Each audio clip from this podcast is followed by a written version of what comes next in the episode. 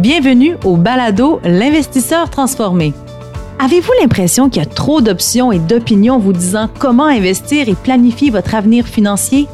Grâce à son approche simple et directe, l'animateur Ruben Antoine de la firme Toulette Matthews et Associés vous guide à travers la complexité de l'industrie financière.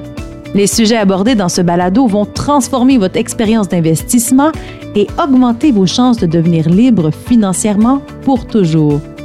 Bonne écoute!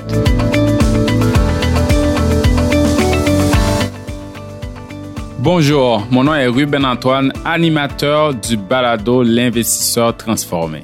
Aujourd'hui, nous allons prendre une approche différente pour l'épisode d'aujourd'hui. Nous avons demandé à nos auditeurs et auditrices de nous fournir des questions que nous pouvons répondre directement sur le balado. Donc, c'est une belle opportunité de recevoir de la part du public non seulement des sujets à traiter, mais aussi de savoir quelles sont leurs inquiétudes, leurs préoccupations financières en ce moment. Nous avons reçu quelques questions et j'ai décidé d'en retenir deux qui sont très pertinentes dans le contexte actuel. Je vais donc vous laisser entendre chacune des questions que nous avons retenues et après je fournirai nos perspectives sur le sujet. Salut Ruben. Premièrement, j'aimerais te féliciter pour ce tout nouveau podcast que tu fais en français sur la finance. Les sujets sont vraiment intéressants et j'apprécie beaucoup qu'ils soient en français. Mon nom est Martine Saint-Louis et je suis de Chicoutimi. Ma question aujourd'hui pour toi est quelle approche faut-il prendre avec nos investissements en temps de guerre? Comme nous le savons, il y a un conflit entre la Russie et l'Ukraine qui crée beaucoup de volatilité. Est-ce qu'il faut sortir du marché et attendre que tout cela se calme ou faut-il plutôt au contraire investir plus pendant que le marché est en baisse? Merci Ruben. Bonne journée.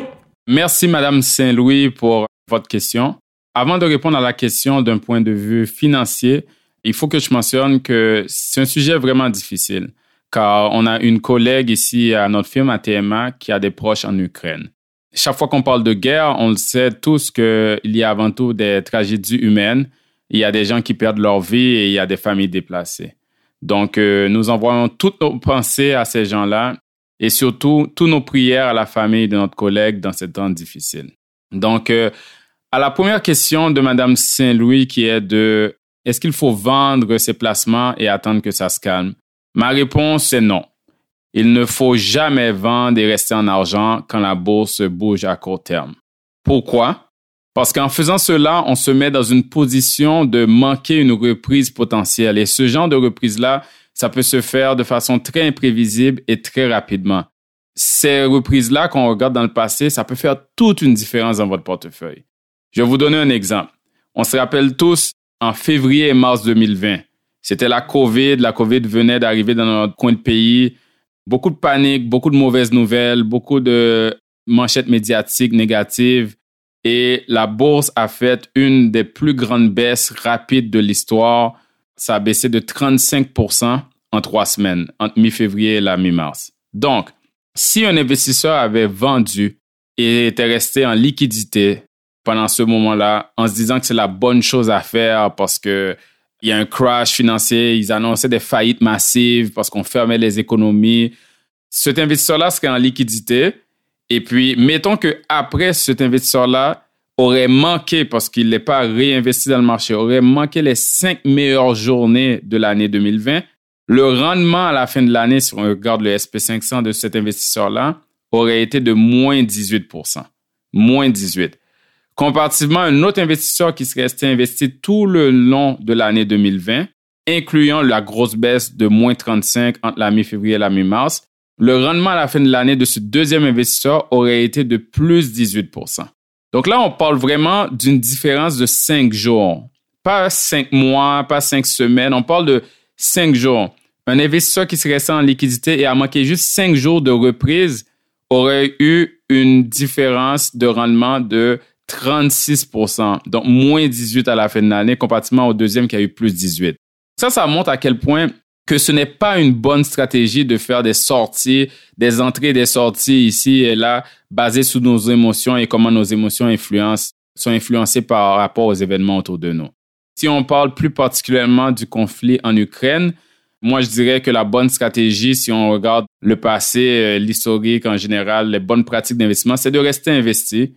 Et je dirais aussi que il faut qu'on se le dise, hein, malheureusement, une guerre, c'est pas un événement inhabituel.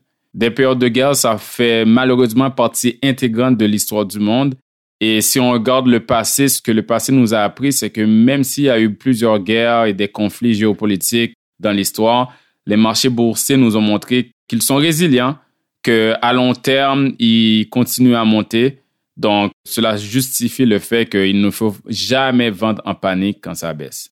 Cela étant dit, certaines personnes vont me dire, écoute Ruben, cette fois c'est différent, euh, on parle de peut-être risque de bombe atomique, de troisième guerre mondiale.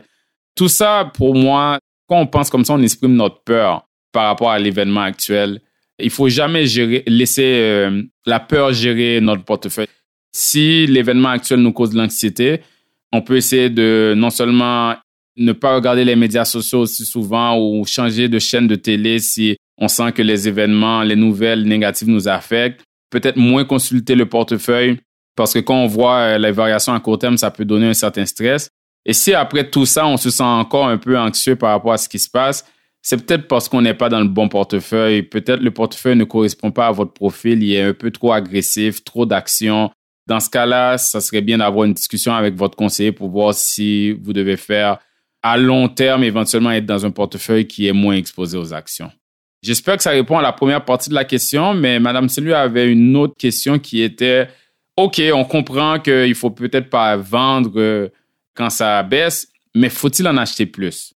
Pour répondre à cette question, moi, je dirais, on va retourner un peu dans l'histoire parce que on va aller chercher un peu d'historique, puis se donner un peu de perspective pour voir qu'est-ce qui s'est passé dans les conflits géopolitiques de l'histoire. Il y a une étude qui a analysé 22 conflits.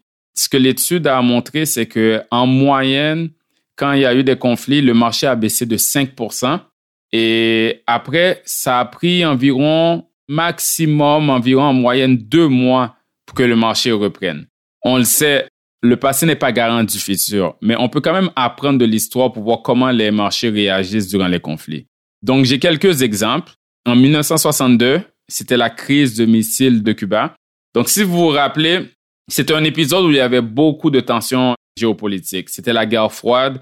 Il y avait deux grandes puissances, la Russie et les États-Unis, euh, qui se préparaient quasiment à aller en guerre atomique avec des bombes atomiques. Donc là, le marché avait baissé de 7%. Un an après, le marché avait fini avec un rendement positif de plus 32.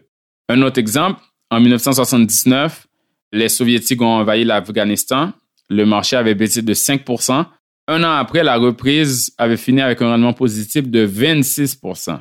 Donc ça, c'est juste pour vous montrer des exemples où on voit que oui, euh, des conflits, ça peut causer de la volatilité à court terme, mais en général, quand on regarde certains événements du passé, à long terme, quelques années après, le taux a été récupéré, même encore plus. La même chose s'est passée pour des conflits un peu plus planétaires comme la Deuxième Guerre mondiale entre 1939 et 1945. Pendant ces années-là, si on regarde la fin de la Deuxième Guerre mondiale, les marchés ont été positifs pendant ce temps-là.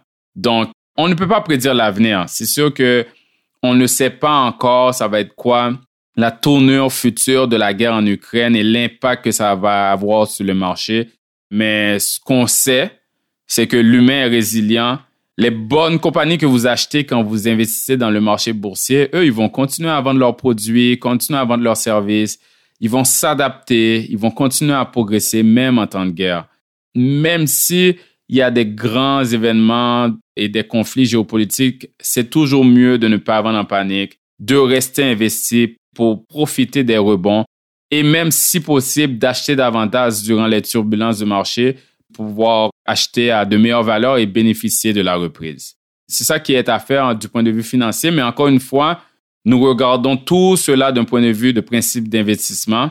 C'est important de dire que nous ne minimisons pas le drame humain qui se passe en ce moment en Ukraine. Donc, euh, Madame Saint-Louis, j'espère que cela a répondu à votre question. Et j'espère que tout le public vous sentez mieux équipé pour passer à travers la volatilité à court terme durant les prochaines semaines. Ceci étant dit, nous allons passer à la deuxième question du public. Bonjour Ruben, mon nom est Réginal Cinéas de Brossard.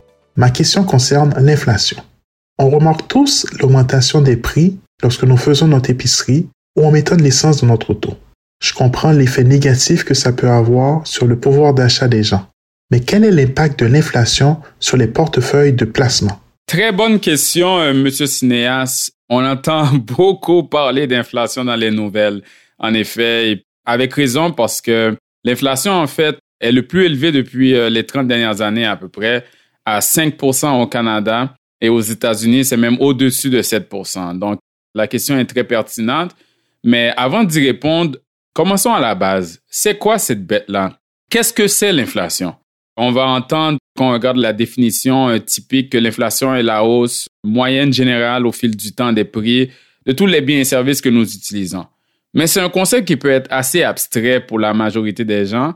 Moi, je me souviens, euh, quand j'ai étudié à l'université, je le voyais euh, dans mes livres, mais comme plusieurs de ma génération, j'ai jamais vraiment vécu une haute inflation, car elle a été très basse, en fait, de 1 à 2% depuis de nombreuses années. Alors que les gens qui ont vécu dans les années 70, par exemple, ils se rappellent très bien de l'inflation qui était autour de 8 à 11% Pour mieux expliquer ce concept qui est abstrait pour plusieurs, mais pour l'expliquer de façon plus concrète, j'ai eu le goût d'appeler quelqu'un qui vivait à une époque où le coût de la vie était beaucoup moins élevé. J'ai parlé avec le grand-père de ma conjointe, M. Jean-Guy Couturier, qui a 92 ans. Le but, c'était de lui demander quelques exemples de quoi ça avait l'air les prix euh, dans le temps. Monsieur Couturier, euh, d'ailleurs, je le remercie euh, sincèrement car il a été très généreux de partager quelques données. Donc, je lui en suis très reconnaissant. Exemple, en 1944, quand M. Couturier avait 15 ans, il travaillait dans une station de service et l'essence était à 9 cents le litre. Alors, vous pouvez imaginer maintenant, quand vous mettez du gaz dans votre auto, vous le voyez, là, ça frôle le 2 dollars le litre bel exemple d'inflation. Quand M. Couturier avait aux environs de 20 ans, en 1949, il faisait son épicerie et il payait une boîte de 12 œufs à 35 cents. Donc, une douzaine d'œufs coûtait 35 cents, alors que maintenant, c'est plus autour de 4 dollars. Et puis, on s'est amusé, M. Couturier et moi. Euh, je lui posais plein de questions. Puis, il me disait, par exemple, en 1960, quand il avait 30 ans, il gagnait comme salaire annuel 2500 par année. Et je dis bien par année. Il s'était acheté une belle auto neuve, une Galaxy Ford pour 3000 dollars. Une auto neuve, encore une fois, je dis bien. Et sa maison qu'il a achetée lui avait coûté 13 000. On sait toutes que l'immobilier en ce moment, euh, ça serait plus qu'une aubaine pour pouvoir trouver, une maison euh, autour de 200 000 parce que là, ils sont dans les 700, 800 000 et plus. Ben lui, il avait acheté sa maison en 1960 à 13 000 dollars. Donc, c'est exactement ça l'inflation. C'est l'augmentation des prix autour de nous euh, dans le temps. Et en ce moment, cette augmentation-là, quand elle était raisonnable de 2% par année en moyenne, elle est rendue à 5 et elle continue à augmenter. Donc, c'est quoi qui cause cette haute inflation actuellement? Mais il y a plusieurs raisons. Premièrement, il y a beaucoup d'argent dans l'économie. Le gouvernement avait distribué beaucoup d'aides financière aux gens et puis avec l'ouverture des économies, il y a une forte reprise. Tout cet argent-là a créé une grande demande pour tous les produits et services et il n'y avait pas assez d'offres pour répondre à cette demande-là. Donc, naturellement, ça fait augmenter les prix. On vit dans un monde de pénurie. C'est pour ça qu'il n'y a pas assez d'offres. Il y a des pénuries de chaînes d'approvisionnement qui fait qu'il y a moins de biens importés. Il y a une pénurie de main-d'œuvre aussi qui fait qu'il faut éventuellement augmenter les salaires. Et quand on parle d'augmentation de salaire, les entreprises, ils vont augmenter leurs coûts c'est une augmentation de coûts qui vont passer aux consommateurs. Juste pour rajouter euh, du gaz sur le feu, il y a un conflit maintenant en Ukraine et la Russie. Et la Russie, c'est quand même le deuxième plus grand exportateur au monde de pétrole après l'Arabie saoudite. Donc, on va le sentir encore plus quand on met de l'essence à la pompe. Il y a beaucoup de personnes qui savent pas ça, mais l'Ukraine, c'est un des plus grands pays agricoles dans le monde. Ils ont la plus grande superficie de terres cultivables en Europe.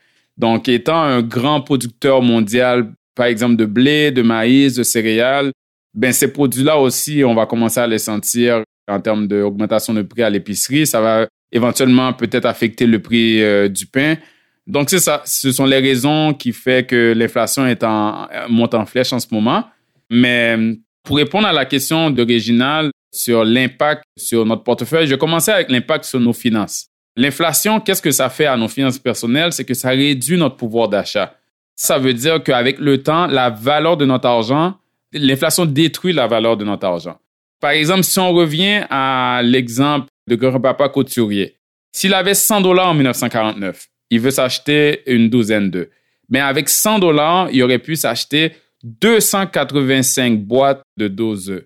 Mais ce même 100 dollars en 2022, il peut juste s'acheter 25 boîtes. On comprend qu'il a le même montant d'argent, mais il était beaucoup plus riche avec ce montant d'argent-là en 1949 qu'il l'est en 2022. Donc, c'est le même principe qu'on dit aux gens que s'ils laissent l'argent dormir dans leur compte bancaire, ils perdent l'argent chaque année parce que quand on pense à une inflation de 5 si on a 100 000 dans un compte bancaire au début de l'année, on regarde à la fin de l'année, on a encore 100 000 dollars. Donc, on a l'impression que, OK, ça on n'a rien perdu, mais ce 100 000 dollars-là peut juste acheter l'équivalent de 95 000 dollars de biens et services à la fin de l'année parce que les prix ont augmenté de 5 Donc, en fait, même si on voit le même montant, la même balance dans notre compte, on a perdu 5 000 C'est comme le contraire des rendements parce que ce 100 000-là, s'il était investi à 5 à la fin de l'année, il serait à 105 000. Donc, on serait 5 000 plus riche. C'est pour ça qu'on dit que c'est très dangereux de laisser de l'argent dormir dans des comptes quand on est dans un contexte de haute inflation. Ceci étant dit, comment contrôler cette destruction de la valeur de notre argent qu'est l'inflation? Ben, les banques centrales, elles le font en augmentant les taux d'intérêt. La Banque du Canada, justement, ils ont déjà commencé, euh, ils ont augmenté le taux directeur de 25 points de base au début du mois et ils ont déjà annoncé, comme la Réserve fédérale aux États-Unis, qu'ils vont continuer à augmenter les taux d'intérêt au courant de l'année. Ce que ça fait, ça, c'est que on a moins accès au crédit. C'est plus difficile de prendre un prêt. Ça, ça va faire qu'on va réduire nos consommations qu'on finançait avec des dettes. Et en réduisant la consommation, on réduit la demande et on espère que ça fait réduire les prix. Je voulais revenir à la base, à la fondation de c'est quoi l'inflation, le pourquoi qu'il y a de l'inflation et comment le contrôler. Mais maintenant, pour répondre plus spécifiquement à la question de M. Cinéas, quel est l'impact de l'inflation non seulement sur nos finances, on a couvert ça, mais sur le portefeuille maintenant, le portefeuille de placement? Si on parle d'une inflation de 5 ça, ça veut dire que le portefeuille doit être bâti d'une façon que le rendement moyen à long terme, après frais et après impôts, du portefeuille doit être au moins de 5% pour que la valeur de notre argent se maintienne dans le temps. Et quand on pense qu'un portefeuille, c'est là pour financer notre niveau de vie, nos dépenses, ça nous permet de maintenir notre niveau de vie dans le temps si on a un portefeuille qui nous donne au moins le taux de l'inflation. Donc, il faut regarder comment le portefeuille est construit parce qu'il y a certains placements qui font vraiment moins bien que l'inflation et il y a certains placements qui font mieux que l'inflation. Si vos placements sont en CPG, certificat de placement garanti, des certificats de dépôt, de l'argent comptant, tous ces types d'investissements ou d'actifs-là sont pas idéal pour l'inflation parce qu'ils paient tellement un taux d'intérêt bas qu'ils vont pas faire des rendements plus élevés que l'inflation. Donc, je reviens à mon point plus tôt, vous perdez de l'argent dans le temps. En général, tout ce qui est liquidité, argent comptant, CPG, vous pouvez en avoir pour couvrir les besoins à court terme, pour votre fonds d'urgence, pour couvrir les imprévus, mais toute la portion de vos actifs qui doit être pour le moyen long terme doit être dans d'autres types d'actifs qui surpassent l'inflation. Dans les actifs traditionnels, il y a les obligations, les actions. Les obligations, dans les dernières années, c'était quand même pas pire parce que l'inflation était basse, les obligations payaient un petit taux, on va dire 3 à 4% l'inflation est à 2, donc on fait quand même plus que l'inflation. Dans le contexte actuel et ce qui s'annonce, ce qui s'en vient, les obligations vont moins bien performer parce que s'ils continuent à payer 2 à 3% l'inflation est à 5, là on perd avec les obligations les obligations sont pas là pour surpasser l'inflation, mais ça ne veut pas dire qu'il ne faut pas en avoir dans le portefeuille. Maintenant, il reste les actions.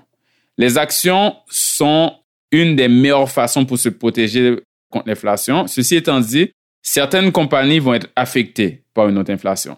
Parce que si des compagnies ne peuvent pas passer l'augmentation des prix de leurs intrants, leurs matières premières à leurs clients, ils vont avoir de la difficulté à évoluer dans un contexte de haute inflation. Mais ceci étant dit, moi, je regardais dernièrement une étude sur le marché américain qui a analysé toutes les années de haute inflation entre 1927 et 2020. Et ils ont vu que les actions diversifiées ont en moyenne superformé le taux de l'inflation d'environ 5 Donc, si l'inflation était de 2, par exemple, les actions ont fait 7. Donc, ils ont fait 5% de plus. Donc, ça, ça prouve que les actions restent une des meilleures façons de se protéger à long terme contre l'inflation. Ce qui est important aussi, c'est de garder une bonne exposition diversifiée au marché canadien. Parce que, comme on le sait, notre marché est très concentré sur le secteur de l'énergie. On a beaucoup de pétrole, aussi le secteur des ressources naturelles, des matériaux de base. Et en ce moment, tous ces secteurs-là, on sait que les prix sont en train d'augmenter en ce moment. Si vous avez des compagnies de type valeur et de petite capitalisation, ben c'est très bien aussi parce qu'à très long terme, en moyenne, quand on regarde l'historique, ce type de compagnie-là a eu tendance à superformer euh, l'inflation de 12% Non seulement les actions diversifiées, c'est de 5, mais ce type de compagnie-là encore plus, comparativement à des compagnies de type croissance qui ont seulement superformé l'inflation de 4 On peut le voir en ce moment-là, il y a une tendance qui semble encore se dessiner euh, similairement. Si vous regardez le Nasdaq, les compagnies technologiques, ben, ils performent beaucoup moins bien en ce moment euh, avec l'inflation qui augmente. Donc, avec tout ça, qu'est-ce qu'il faut faire? Premièrement, discuter avec votre conseiller pour voir si votre portefeuille est bien structuré dans un contexte, un contexte de haute inflation avec une bonne exposition diversifiée aux actions. C'est sûr que si vous faites des changements, par exemple, assurez-vous que tout changement, ça respecte votre profil personnel et votre tolérance au risque. Puis, attention, inflation, ça ne veut pas nécessairement dire zéro obligation. Je sais que les obligations, je vous l'ai dit tantôt, ça va pas nécessairement superformer l'inflation juste à cause du rendement moins élevé que le taux d'inflation actuel, mais les obligations, ils ont un rôle de stabilisateur dans le portefeuille. Quand il y a une récession là ou un crash boursier, on est content d'avoir des obligations. Donc, selon votre profil personnel, toute la discussion que je viens de faire, c'est pas nécessairement pour dire qu'il faut enlever toute obligation d'un portefeuille.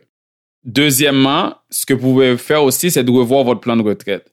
Vous pouvez faire une analyse de scénario avec votre conseiller. Avec le logiciel de planification financière, votre conseiller peut tester différents scénarios en mettant une haute inflation pour voir si l'inflation reste élevée pendant les cinq prochaines années, comment ça affecte mes projections de retraite, comment ça affecte mes finances personnelles, est-ce que je peux quand même atteindre mes objectifs? Donc ça, c'est vraiment important.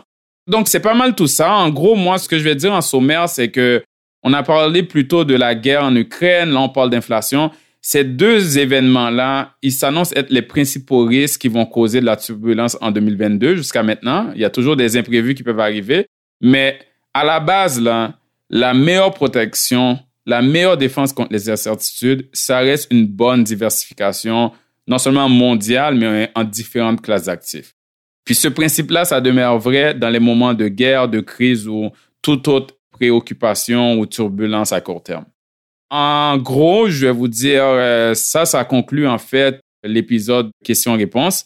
Merci beaucoup à Martine Saint-Louis et à Réginal Cinéas de nous avoir envoyé leurs questions. J'aimerais vraiment faire d'autres questions-réponses, des épisodes comme ça où on reçoit des questions du public. Donc, si vous aimez ce format, n'hésitez surtout pas à m'envoyer vos questions sur l'investissement, des idées de sujets à traiter sur la finance personnelle en format audio, par courriel à ruben à commercial tma-invest.com. Donc, merci beaucoup pour votre écoute et on se retrouve au prochain épisode de l'Investisseur transformé. Salut! Vous venez d'écouter L'Investisseur transformé, animé par Ruben Antoine.